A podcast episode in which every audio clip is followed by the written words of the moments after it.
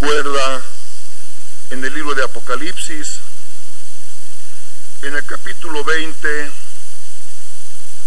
verso 15, para la gloria del Señor. Y el que no se halló inscrito en el libro de la vida, fue lanzado al lago de fuego para la honra y la gloria del Señor. Tome asiento la iglesia.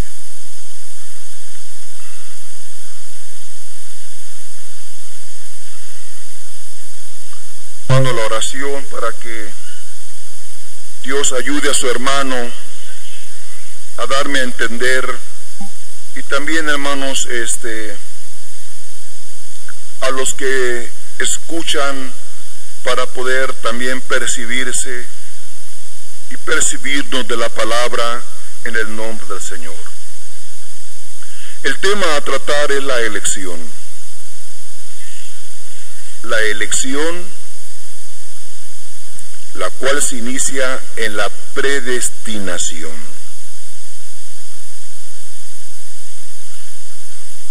Nuestro gran Dios con su eterno poder es a saber su omnipotencia divina a quien Él, eh, hermanos, el tiempo no existe, porque mi Dios no está sujeto al tiempo. Y cuando ni aún existía el cielo y la tierra, a nosotros, gloria sea al Señor, quiso por el puro afecto de su voluntad, y por su eterno amor predestinarnos, elegirnos para alcanzar la gloriosa eternidad. Bendito sea el Señor. Pudiéramos decir entonces que el Señor hizo de nosotros una selectiva predestinación una selectiva predestinación, una exclusiva predestinación para sus escogidos, a quienes escribió, gloria sea al Señor, a quienes escribió desde antes de la fundación del mundo, nos escribió en el libro de la vida. Bendito sea el Señor. A nosotros nos escribió. Fuimos inscritos desde antes de la fundación del mundo. Por tanto, si esa elección manifestada en la predestinación fue ordenada y exclusivamente para sus escogidos, los demás seres humanos, las demás, que diremos, el resto de la humanidad que ha venido a este mundo están totalmente extraños y ajenos a tan glorioso e inconmensurable privilegio de estar destinados para salvación. Y estos del mundo que no están, hermanos, incluidos, jamás fueron también inscritos en el libro de la vida. Y ellos, ya por designio de Dios, ya por elección de Dios, a quien Él qué cosa, a quien Él quiere, gloria sea al Señor ya por designio de Dios a quien Él qué cosa, a quien Él quiere. A uno los predestina para vida eterna y otros excluidos de la vida eterna y de ser inscritos en el libro de la vida, por lo tanto se, se tornan inmerecedores de una implacable condenación. Y tomamos el texto de Apocalipsis capítulo 20, verso 15, que es el que exactamente acabamos de, de leer. Y el que no se halló inscrito, dice, en el libro de la vida, fue lanzado, fue lanzado al lago de fuego.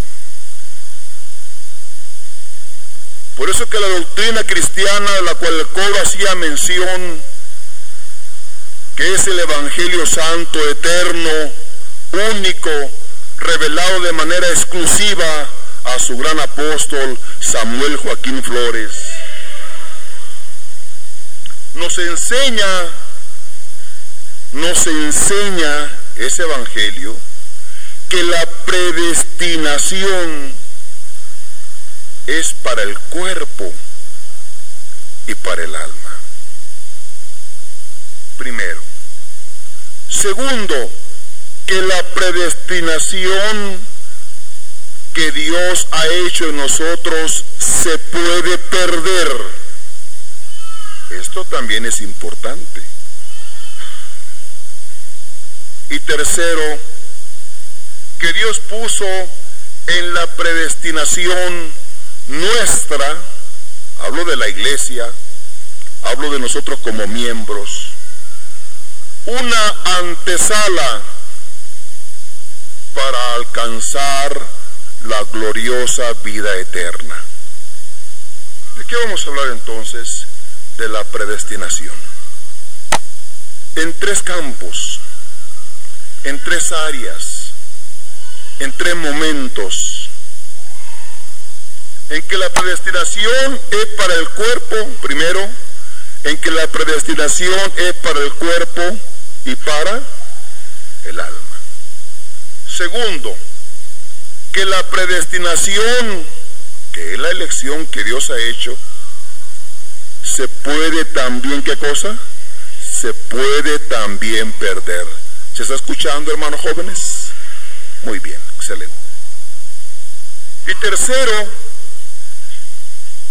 que Dios puso en nuestra predestinación, nuestra, hablando de la iglesia del Señor, una antesala para alcanzar la gloriosa vida eterna. Estos tres aspectos están implícitos en lo que vamos a desarrollar, por lo que, hermanos, se requiere también de que, por un lado, prestemos atención y principalmente que Dios ayude a su hermano para, para darme a entender y para poder explicar. En esa elección santa manifestada en la predestinación se inicia en Cristo, porque Cristo es el primogénito de todos y el primogénito en todo. Primera de Pedro capítulo 2, versos 3 y 4. Según hermano lo va encontrando hermanos, eh, los textos posteriores y los colaboramos en leerlos, pues ayudaría también a nuestra plática en el nombre del Señor. Amén.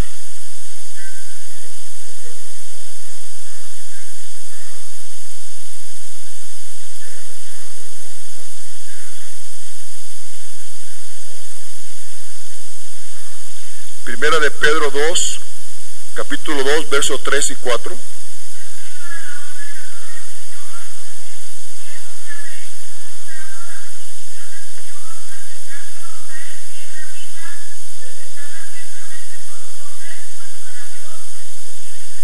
Para la gloria del Señor. Qué hermoso.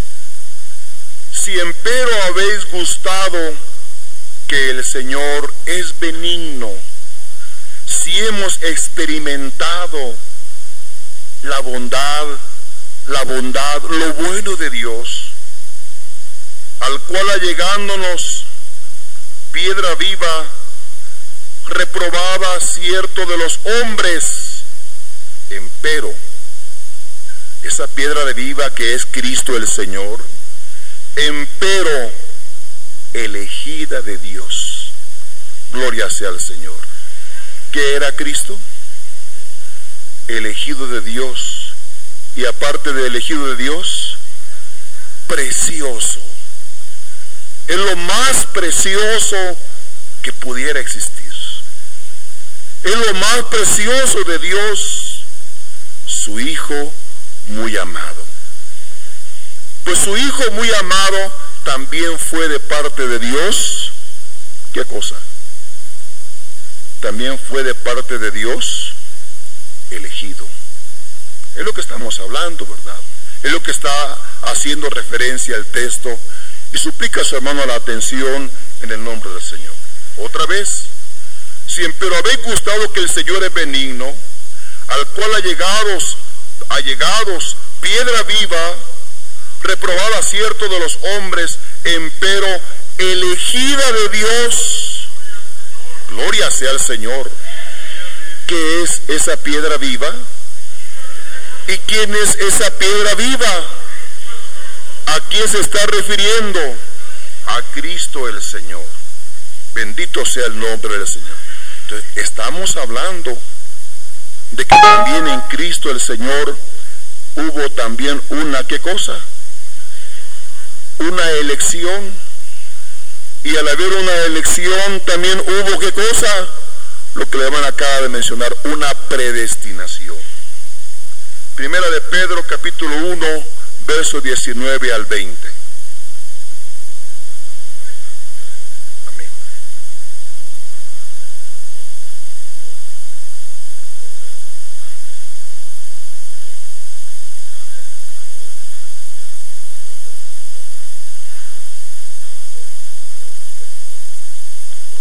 Gloria sea al Señor. Qué hermoso. Sino con la sangre, dice, preciosa de Cristo, como de un cordero sin mancha y sin contaminación, ya ordenado. ¿Ya qué?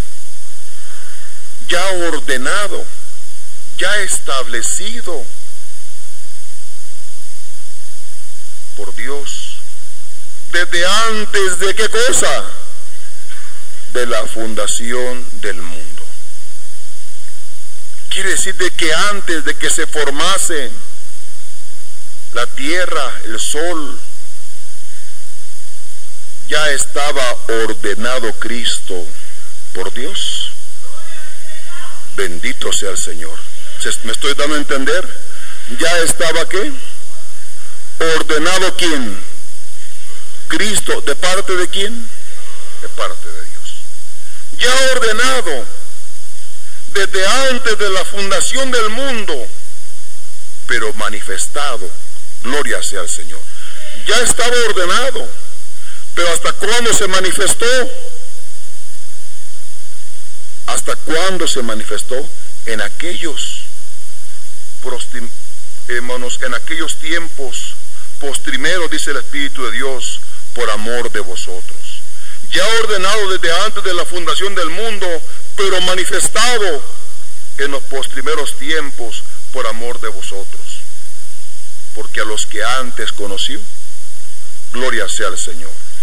Porque a los que antes conoció, también qué cosa? Romanos capítulo 8, verso 29.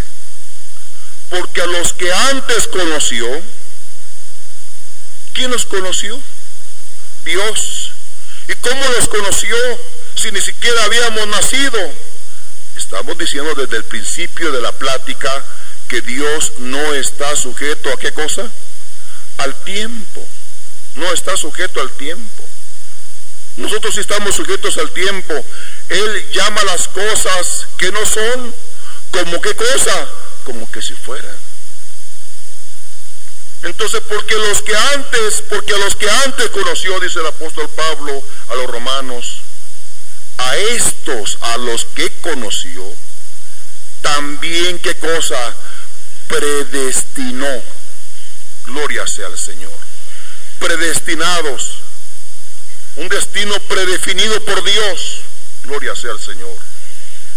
Para que fuesen hechos, para que fuésemos hechos conforme a la imagen. ¿Cuáles? ¿Quiénes iban a ser conforme a la imagen de su Hijo Jesucristo? A los que habíamos sido, ¿qué cosa? Predestinados, coherederos, a los que antes conoció, dice el Espíritu de Dios. Porque a los que antes conoció también predestinó para que fuesen hechos conforme a la imagen de su Hijo, para que Él sea el primogénito entre muchos hermanos. Gloria sea al Señor. Si está hablando el Espíritu de Dios de que a nosotros, de que a nosotros nos conoció, a los que antes conoció, también qué cosa predestinó para que fuésemos hechos conforme a la imagen de su hijo. Quiere también, quiere también decir que también su hijo también lo conoció antes. Y antes también, ¿qué cosa? Lo predestinó para que él fuera el primogénito. Bendita sea la gracia del Señor. Qué hermosa bendición que experimentamos, hermanos, en esta elección santa. Gloria sea al Señor. Otra vez, porque a los que antes conoció, también qué cosa? Predestinó. Para que fuesen hechos conforme a la imagen de su Hijo, para que Él sea el primogénito entre muchos hermanos. ¿En qué iba a ser Cristo el primogénito? ¿En qué iba a ser Cristo el primogénito? ¿En qué iba a ser Cristo el primero? ¿De qué está hablando el Espíritu de Dios a través de esta este, porción de la Escritura? Porque a los que antes, ¿qué cosa? Conoció también, ¿qué cosa? Predestinó. Entonces, está hablando de que Cristo también que es el primogénito en todas las cosas, también fue conocido por Dios antes. Bendito sea el Señor. Y predestinado, gloria sea el nombre del Señor. Porque Él fue el primogénito. Bendito sea el Señor. Esto quiere decir que Cristo fue de Dios su primer escogido o su primer y su primer predestinado. ¿Sí me voy a entender? ¿Qué fue Cristo? De los escogidos de Dios, de los elegidos de Dios, de los predestinados de Dios. ¿Quién fue Cristo? El primero. Porque Él lleva las primicias de todo. Bendito sea el Señor. Esto quiere decir que Cristo fue de Dios su primer escogido o su primer eh, predestinado, como lo confirma Colosenses capítulo 1, verso 15.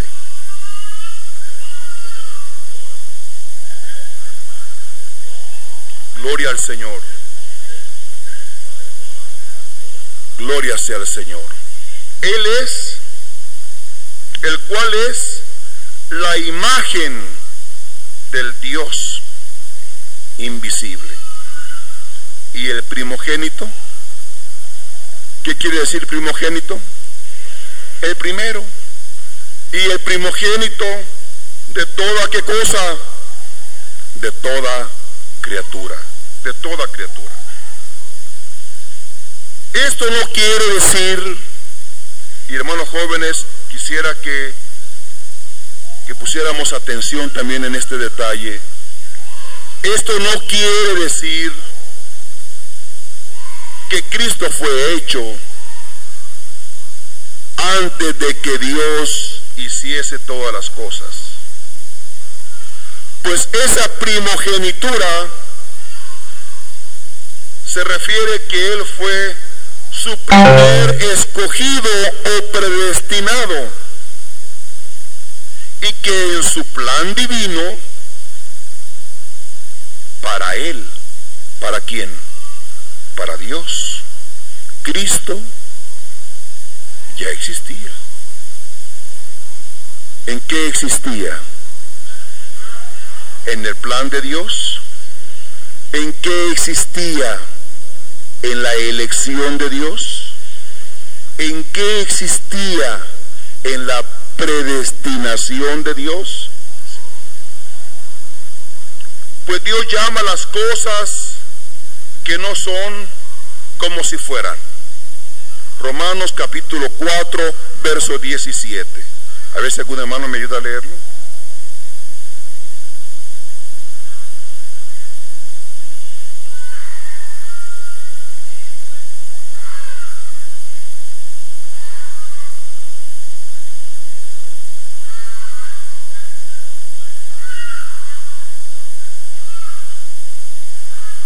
Porque Dios ya Dios le pague, porque Dios llama las cosas que no son como si qué, como si fuesen.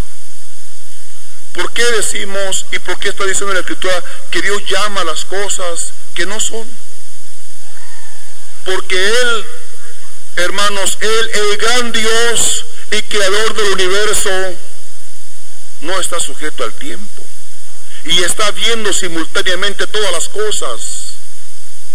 Es Dios, es el Señor de señores, el creador de todas las cosas. Pues ese gran Dios llama las cosas que no son como si ya existiesen. Bendito sea el Señor. Romanos 8:29. Porque a los que antes conoció, ¿Sí? Porque a los que antes, ¿qué cosa? ¿Y cuándo los conoció? Porque a los que antes conoció, hermanos, y, el siervo del Señor habló unas palabras muy hermosas en una ocasión hablando de su gloriosa elección. Porque algunos preguntan, ¿y cuándo fue la elección del apóstol Samuel Joaquín? Y respondió el siervo de Dios, fue en un instante, en la eternidad de Dios. Bendita sea la gracia de Dios. ¿Cuándo fue la elección del apóstol Samuel Joaquín? Él mismo lo dijo, en un instante, en la eternidad de quién? En la eternidad de Dios. Por eso, hermanos, decimos con alegría, porque a los que antes conoció, gloria sea al Señor. A los que antes, ¿qué? Porque no habíamos nacido, ni siquiera habíamos hecho qué cosa, bien ni mal, bien ni mal, para que el propósito de Dios se manifestase conforme a qué cosa, a su elección, a quien Él quiere. Porque a los que antes conoció, también qué cosa predestinó. Estamos diciendo y mencionando el texto que decíamos anteriormente, para que fuésemos hechos conforme a la imagen de su Hijo, para que Él sea el primogénito entre muchos hermanos. Es decir, que Él tiene el primado en todo, comenzando desde su predestinación. Bendito sea el Señor. Él es el primer predestinado por Dios. Él es el primer elegido de Dios. Piedra elegida de Dios, preciosa. Bendito sea el Señor. Indefectiblemente entonces Cristo no existió antes de nacer. ¿Sí me estoy dando a entender? Porque hay algunos religiosos que dicen que Cristo ya existía para darle existencia a una dogmática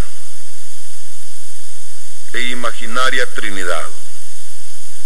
Por eso estamos recalcando este detalle.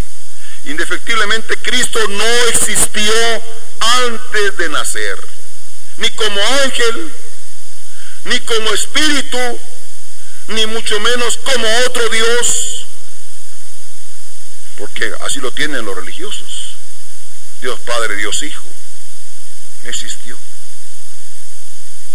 Es a saber que Cristo no tuvo preexistencia. No existió antes de nacer. Los que afirman equivocadamente que Cristo ya existía es para darle conformación a una imaginaria y dogmática Trinidad. Algunos de ellos, esos dogmáticos, y algunos pudiese pensar inclusive en la misma iglesia que Cristo ya existía. Y pudiera hasta en un momento dado hasta explicarlo si, si fuese posible.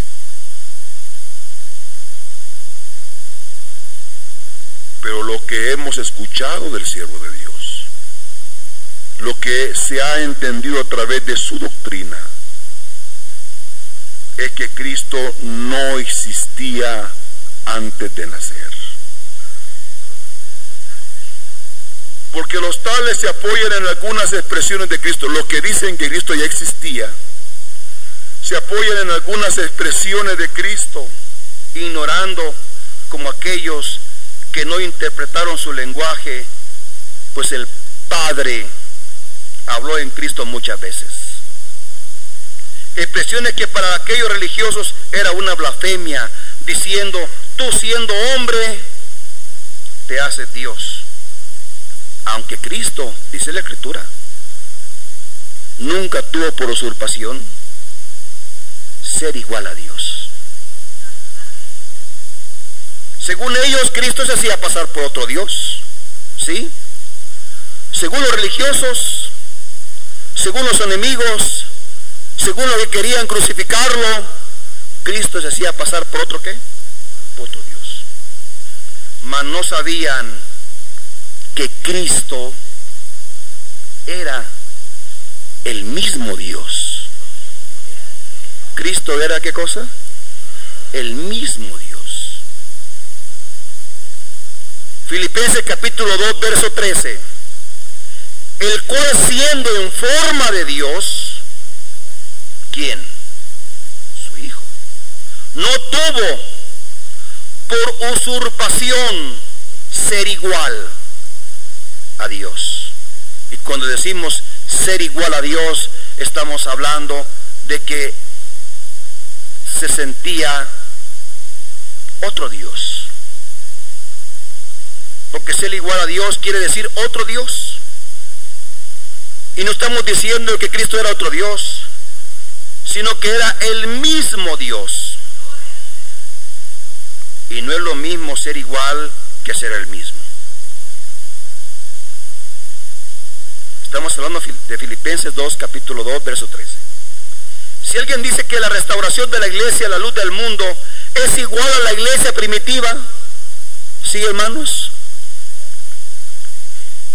la iglesia, la luz del mundo, la restauración de la iglesia, la luz del mundo, ¿es igual a la iglesia primitiva? A ver, hermanos, ayúdenme. Si decimos que es igual, ¿cuántas hay entonces? ¿Se está escuchando? Si decimos que es igual, ¿cuántas hay? Dos. La iglesia de ahora y la iglesia de ayer. Y no se dice que es igual.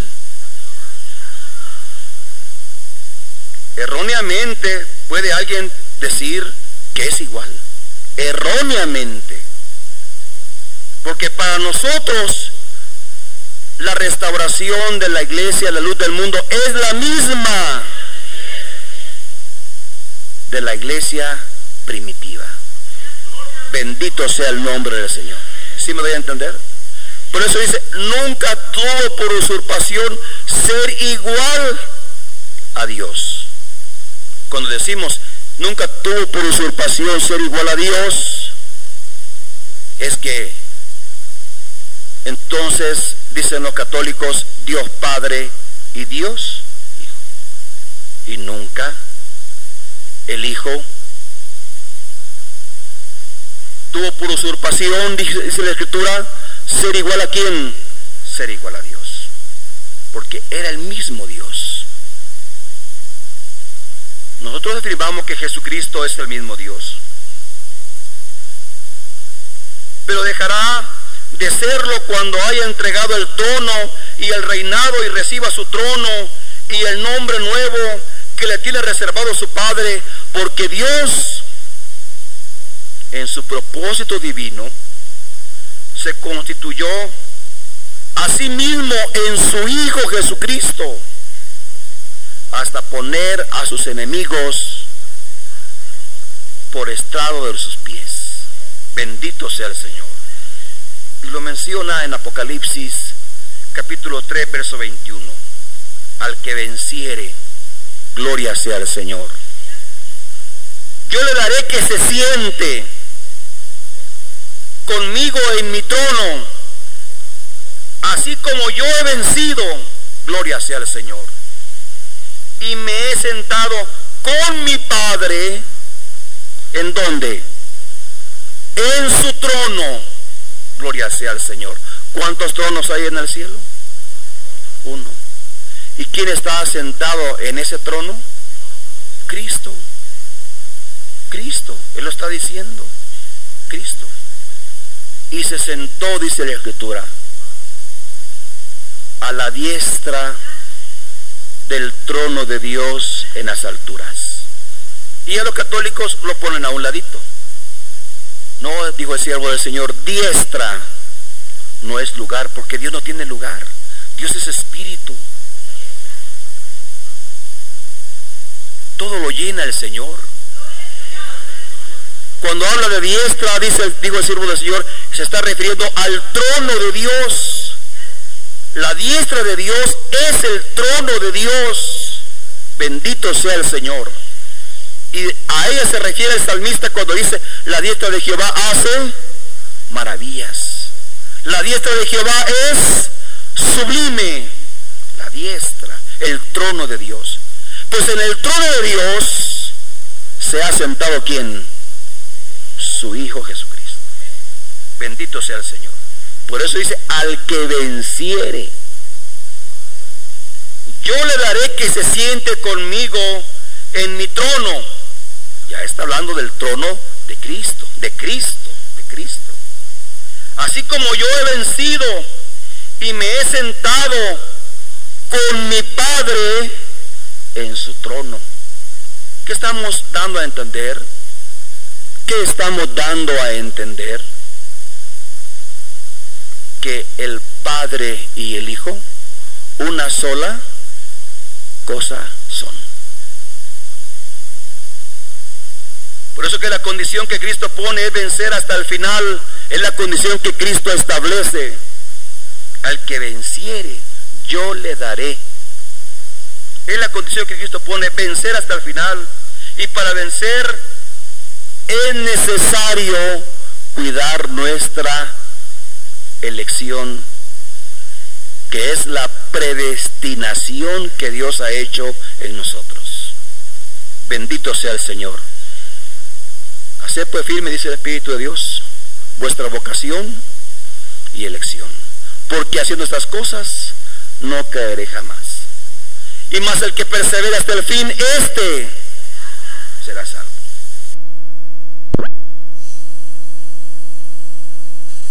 ¿Quién era el que estaba en los que anunciaban lo que iba a suceder en el tiempo de Cristo? El Espíritu de Cristo. Quiere decir que existía Cristo. Y toman este texto para apoyar la preexistencia de Cristo. Pero en el libro de Romanos capítulo 8, verso 9 también dice, mas vosotros no estáis en la carne, sino en el Espíritu. Si es que el Espíritu de Dios mora en vosotros. Y si alguno no tiene el Espíritu de Cristo, no es de él. Entonces la Escritura llama al Espíritu de Dios, también le llama Espíritu de Cristo. No sé si me estoy dando a entender, hermanos.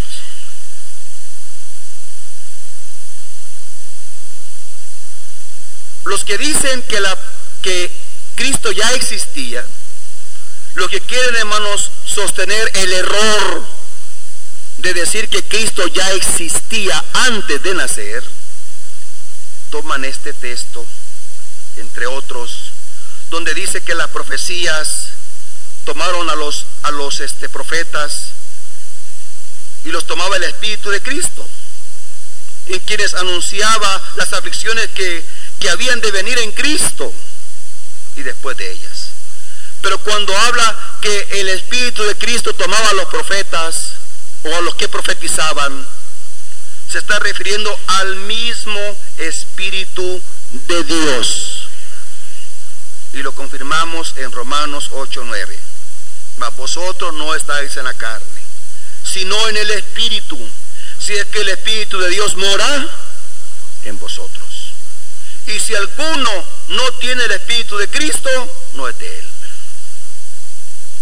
Al Espíritu de Dios también le llama Espíritu de Cristo. Bendito sea el nombre del Señor. En este texto vemos claramente que el Espíritu de Cristo es el mismo Espíritu de Dios. Por tanto, cuando dice que el Espíritu de Cristo estaba en ellos, no se refiere a que, a que Cristo ya existía en espíritu o en su alma. No está refiriéndose a eso. Está tomando el Espíritu de Cristo, que es el mismo Espíritu de Dios. Así lo está tomando el escritor. También toma el texto de Juan 17:5 cuando dice, ahora pues Padre, glorifícame tú cerca de ti mismo con aquella gloria que tuve cerca de ti antes que el mundo fuese. Estamos aclarando esto por causa de la predestinación y de la elección que el Padre hizo de Cristo desde antes de la fundación del mundo.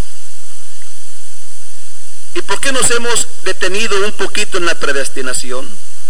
Para que no se vaya a pensar que el hecho de que el Señor a Cristo lo ha elegido y lo ha predestinado, no se vaya a pensar que entonces Cristo ya existía antes de nacer. ¿Sí me estoy dando a entender, hermanos? Ahora pues, Padre, glorifícame tú cerca de ti mismo con aquella gloria que tuve cerca de ti antes que el mundo fuese. No existe en el texto el verbo estar, sino el verbo tener. No está hablando de que Cristo estuvo, sino que, que Él tuvo de tener, no de estar. No dice que Él estuvo, sino que Él tuvo la gloria. Tuvo una gloria. No que Él estuvo presente. No sé si me estoy dando a entender. Otra vez. Ahora pues, Padre, glorifícame. Tú cerca de ti mismo con aquella gloria que tuve de tener. Que Él, que él tuvo no estoy diciendo que Él estuvo presente de, estar presente, sino de tener. Asimismo podemos leer muchos textos que dan la impresión que tuvo preexistencia, pero el razonamiento divino y la doctrina apostólica descarta la idea, pues como dijimos, a veces habla el Padre en él y a veces se refiere a su predestinación o habla metafóricamente al respecto también los apóstoles, siempre rechazaron el concepto de que Cristo tuvo preexistencia. Por tanto, en la predestinación de su Hijo, como en todos los que predestinó o escogió antes de la fundación del mundo, ya existían según la presencia de Dios. ¿Qué quiere decir la presencia de Dios? el conocimiento anticipado de Dios ya sabía todas las cosas. Ya, conoce todas las cosas. Entonces, en esa predestinación de su Hijo, como en todos los que predestinó, en todos los que nos ha predestinado o nos ha escogido desde antes de la fundación del mundo, ya existíamos según la presencia del Dios omnipotente. Aunque para nosotros todo estaba ignorado y nada existía. Pero para Dios, ¿me estoy dando a entender? Pero para Dios Cristo ya existía. En esa elección santa. ¿Me estoy dando a entender? ¿En esa qué? En esa elección santa. En esa predestinación santa. Bendito sea el nombre del Señor. Y así como en Cristo, siendo el primogénito en la elección y en la predestinación, de lo mismo los apóstoles han participado. Y los patriarcas y los profetas, a quienes Dios también les hizo grandes promesas. Entre ellos Abraham, Isaac y Jacob, patriarcas, quienes esperaban una ciudad con fundamento no hecha de manos de qué cosa? No hecha de manos de hombres, sino por Dios. Hebreos 11:10. Hoy vamos entrando a ver la predestinación o elección de los siervos de Dios, de los profetas, de los patriarcas. Y hablando de ellos, de Abraham, Isaac y Jacob, dice Hebreos 11:10, porque esperaban ciudad con fundamentos cuyo artífice y hacedor es Dios. ¿Cuál es esa ciudad? Dice la hermana, hermano, sencillo, la celestial. Quiere decir que los patriarcas, ¿cuál ciudad esperaban? La celestial. Y si esperaban esa ciudad, los patriarcas, es porque estaban predestinados para vida eterna. Bendito sea el Señor. Esperanza que solo puede sustentar los que están ordenados desde antes de la fundación del mundo. Esa esperanza de vida eterna solo la pueden tener los que están ordenados desde antes de la fundación del mundo. Estamos hablando de los patriarcas. Y si hablamos también de la elección y predestinación de los profetas, mencionamos lo de Jeremías, capítulo 1, verso 5. Antes que te formases en el vientre, te conocí. Y antes que salieses de la matriz, te santifiqué y te di por profeta a la gente. Interesante. Interesante porque en esta elección y predestinación están implícito el cuerpo y el alma. Desde antes que se formasen, ¿qué era Jeremías? Para Dios, ¿qué era? Ya era un profeta. ¿Y qué es lo que se forma en el vientre? Pregunto, ¿qué es lo que se forma en el vientre? ¿Un espíritu? ¿Qué es lo que se forma en el vientre? ¿Una carne? Esa carne ya estaba predestinada, esa, ese, ese cuerpo ya estaba elegido, lo está diciendo. Antes que te formases en el vientre, te conocí. Está hablando también de su cuerpo, no solo de su alma. Y antes que salieses de qué cosa? De la matriz. También está hablando de su cuerpo santifiqué y te di por profeta a las gentes. Eso quiere decir que Jeremías en cuerpo y alma ya era para Dios un profeta. No solo antes de nacer, sino también desde antes. ¿Desde cuándo? ¿Desde antes de qué? De la fundación del mundo. Por eso que en el ejercicio de su misión o el cumplimiento de su misión lo hizo en su cuerpo y lo hizo en su alma, tal como estaba profetizado. Cuerpo santo de los hombres de Dios. Bendito sea el Señor. Y así como hubo elección y predestinación de los patriarcas y de los profetas, también la ha existido para los apóstoles. Porque la elección y predestinación apostólica o la predestinación de los apóstoles está adherida, unida a la de Cristo para cumplir en ellos el ministerio de la reconciliación.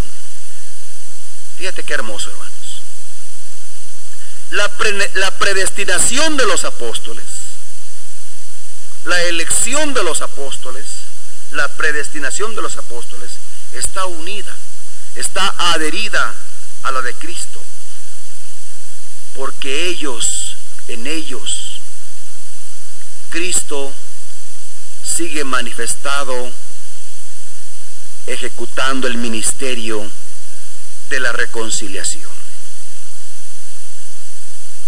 Así que la, la nuestra o la predestinación nuestra fue adherida y unida a la de los apóstoles, los cuales fueron predestinados, los cuales fueron predestinados para nuestra redención, porque ellos son, las, son los que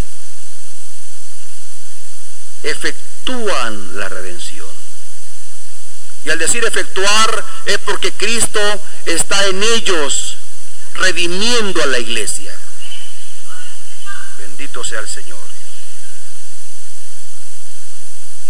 Pues nosotros fuimos ordenados, fuimos ordenados para creer en un apóstol de Jesucristo, trayéndonos el Evangelio eterno, al cual hemos creído para alcanzar la inmortalidad y por fin la vida eterna a través de su apostolado. Predestinación sagrada. Otra vez. La predestinación de los apóstoles está adherida a la de Cristo para cumplir en ellos el ministerio de la reconciliación. Pero nuestra predestinación está adherida a la de los apóstoles, los cuales fueron predestinados por Dios para nuestra salvación. ¿Está bien nuestra salvación? El redimido es salvado. Como dice el siervo del Señor, al participar de la Santa Cena nos invita a cantar y libre del pecado, pena, culpa y juicio aquí nos llevará su gloria eterna ahí. A través de Él alcanzamos gloriosa redención. Por eso que para alcanzar la inmortalidad, pues nosotros fuimos ordenados, fuimos ordenados por Dios. Y en esto, hermanos, se ve muy exclusivo, muy exclusivista, muy radicalista, pero es que lo de Dios así es, hermano. A Jacob amé, dice. A Esaú aborrecí. Muy, como que muy exclusivista. Si Dios es lleno de amor, dicen los, lo que quieren, hermanos, revolver la elección sagrada de Dios.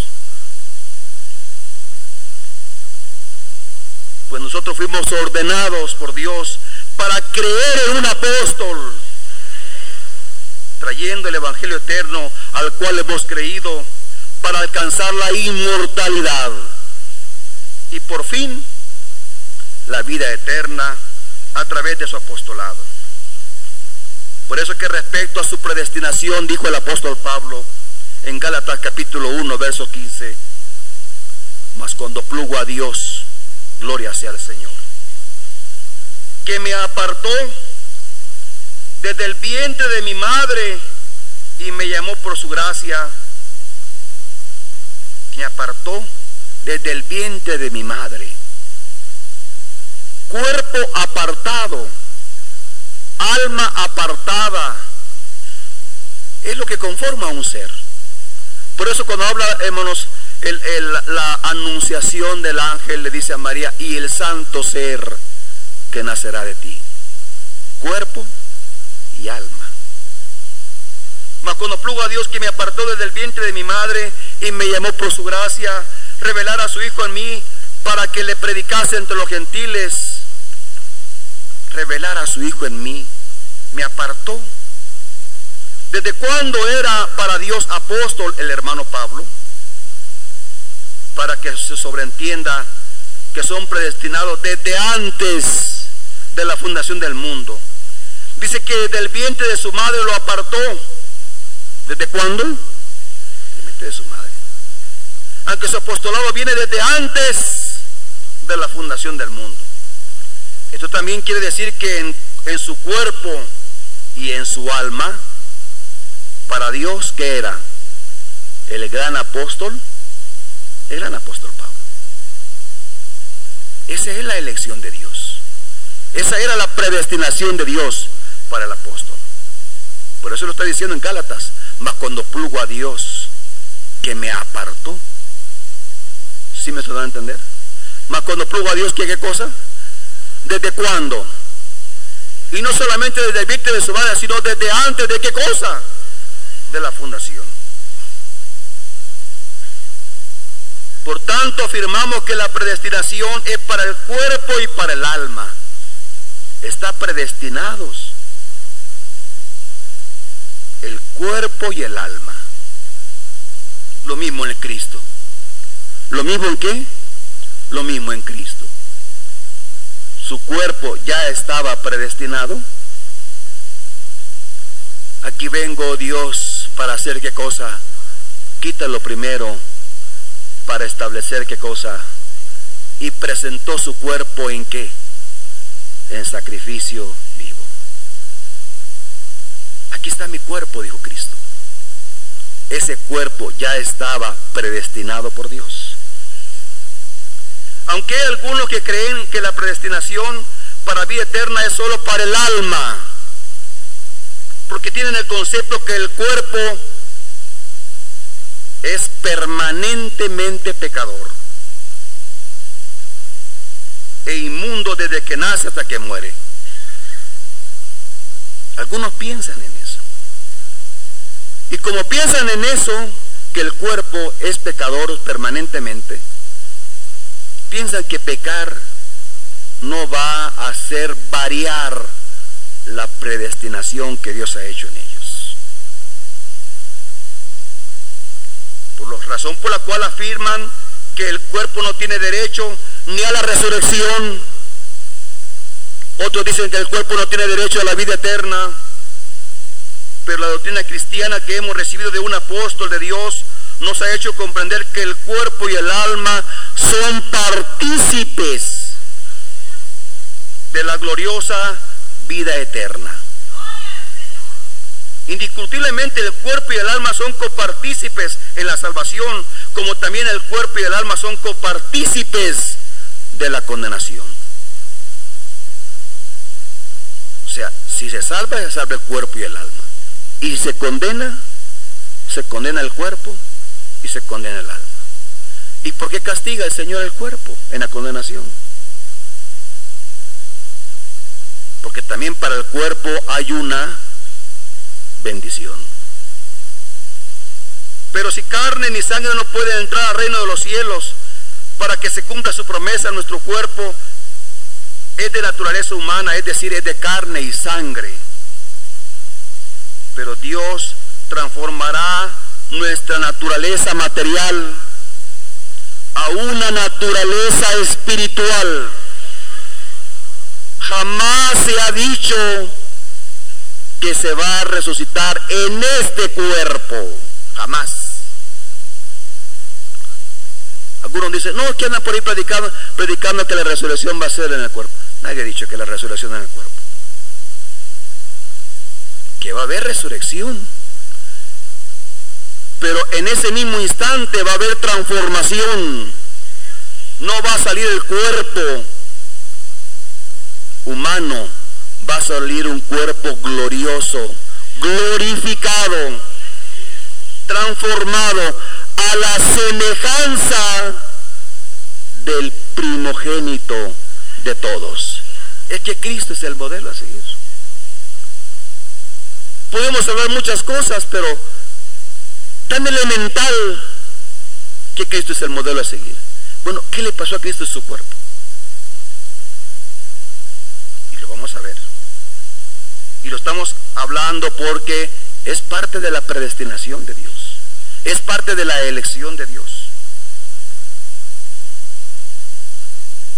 Dios transformará nuestra naturaleza material a una naturaleza espiritual, así como cuerpo espiritual y alma espiritual forman un mismo ser con la misma naturaleza espiritual. A esto el Espíritu de Dios le llama transformación gloriosa en muertos y vivos en Cristo Jesús. Y es así como confirmamos que el cuerpo y el alma están predestinados para vida eterna. Esto es importante. ¿Qué concepto tiene la iglesia respecto al cuerpo del apóstol Samuel Joaquín? cómo es ese cuerpo. A ver, hermanos, ¿cómo es ese cuerpo? Ese cuerpo es santo, indiscutiblemente. ¿Y cómo debe ser nuestro cuerpo? Ser pues santos, como Él también, ¿qué cosa es? La santidad se participa en el alma, y en el cuerpo. Así como el pecado se participa en el alma y en el cuerpo. Con relación al cuerpo y al alma en la santidad.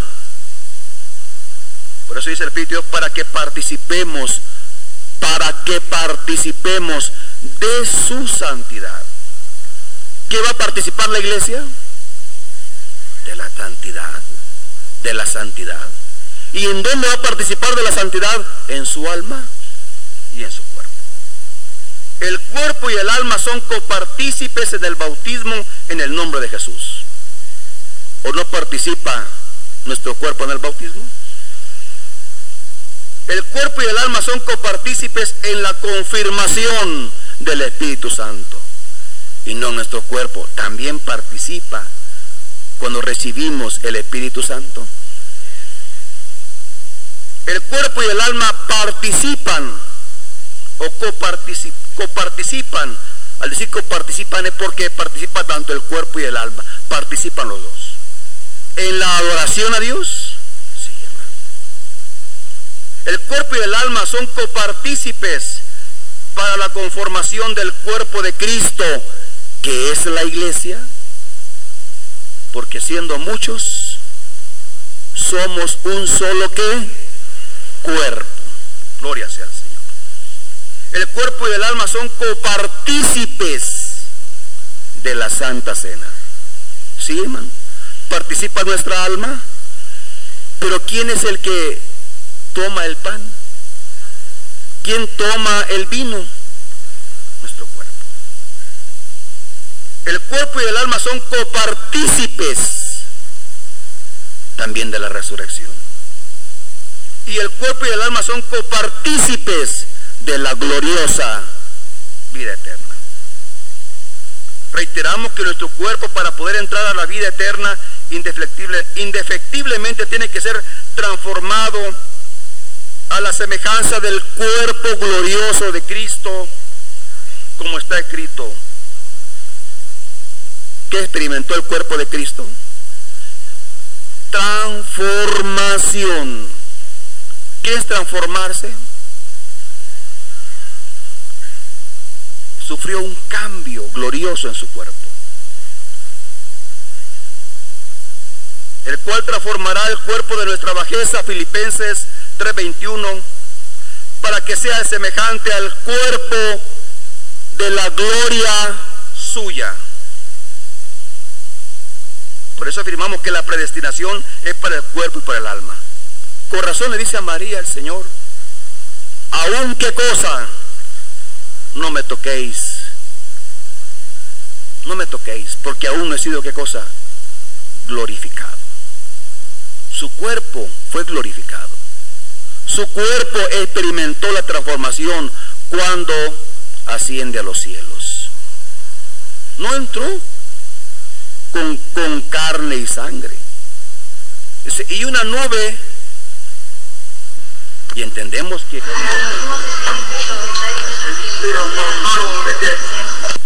gloriosa del cuerpo de Cristo. Y así como el alma y el cuerpo participan en la santidad, también el alma y el cuerpo participan en el pecado. El alma y el cuerpo participan de plena conciencia. Porque la que tiene atributos para dirigirse, para pensar, para detenerse, la que tiene voluntad para tomar la decisión no es la carne, es el alma que hay en nosotros. Entonces el alma dice cuándo se peca y cuándo no. Por eso el cuerpo y el alma el alma es copartícipe del adulterio. El cuerpo y el alma es copartícipe de la idolatría. El cuerpo y el alma es copartícipe del crimen, del odio, de la envidia, de la impiedad. El cuerpo y el alma es copartícipe de todo pecado. Por esta causa, por esta causa el cuerpo y el alma se hacen dignos de una condenación, castigo eterno para el alma y castigo transitorio para el cuerpo. Mateo 10, 28. No temáis a los que matan el cuerpo, que el alma no puede matar. Temed va bien aquel que puede destruir el alma y el cuerpo. Ambos son castigados. Y en el caso de la santidad, ambos son premiados. Tened más bien a aquel que puede destruir el alma y el cuerpo en el infierno. Al respecto, no debemos de ignorar que la inmediata responsable del pecado es el alma. ¿Quién es la responsable del pecado? Algunos dicen por ahí, hermanos, no, esta carne es sucia. Carne sucia, otros le llaman carne inmunda, carne este, pecaminosa, y a la carne la hacen este, responsable de sus malos actos. No, hermanos. Realmente la carne por sí sola no se puede detener ante el pecado. Pero hay uno que la detiene, es el alma, la que toma la decisión de hacerlo o no hacerlo. Al respecto no debemos de ignorar que la inmediata responsable del pecado es el alma haciendo pecar al cuerpo. Es decir, que el cuerpo peca no por su propia iniciativa, sino por iniciativa del alma. Y la razón es la siguiente. Cuando Dios puso en el alma en Adán, no la hizo indefensa, cuando Dios pone el alma en Adán, no puso un alma indefensa que cualquier cosa la podía mover. Por eso castigó a Adán. Porque tuvo conciencia y con voluntad tomó la decisión de desobedecer al Señor. Porque los atributos están en el alma. ¿Y cuáles son los atributos? El uso de razón Segundo, otro atributo del alma, la conciencia. Es un atributo del alma. Otro atributo del alma es la voluntad. La voluntad está en el alma. hermano, ¿y este animal por qué no se detiene? Pues si un animal, ¿cómo se va a detener? Si es un animal. ¿Y qué decimos de los animales? No entienden. No entienden. Y se están a veces hasta golpeando y no qué.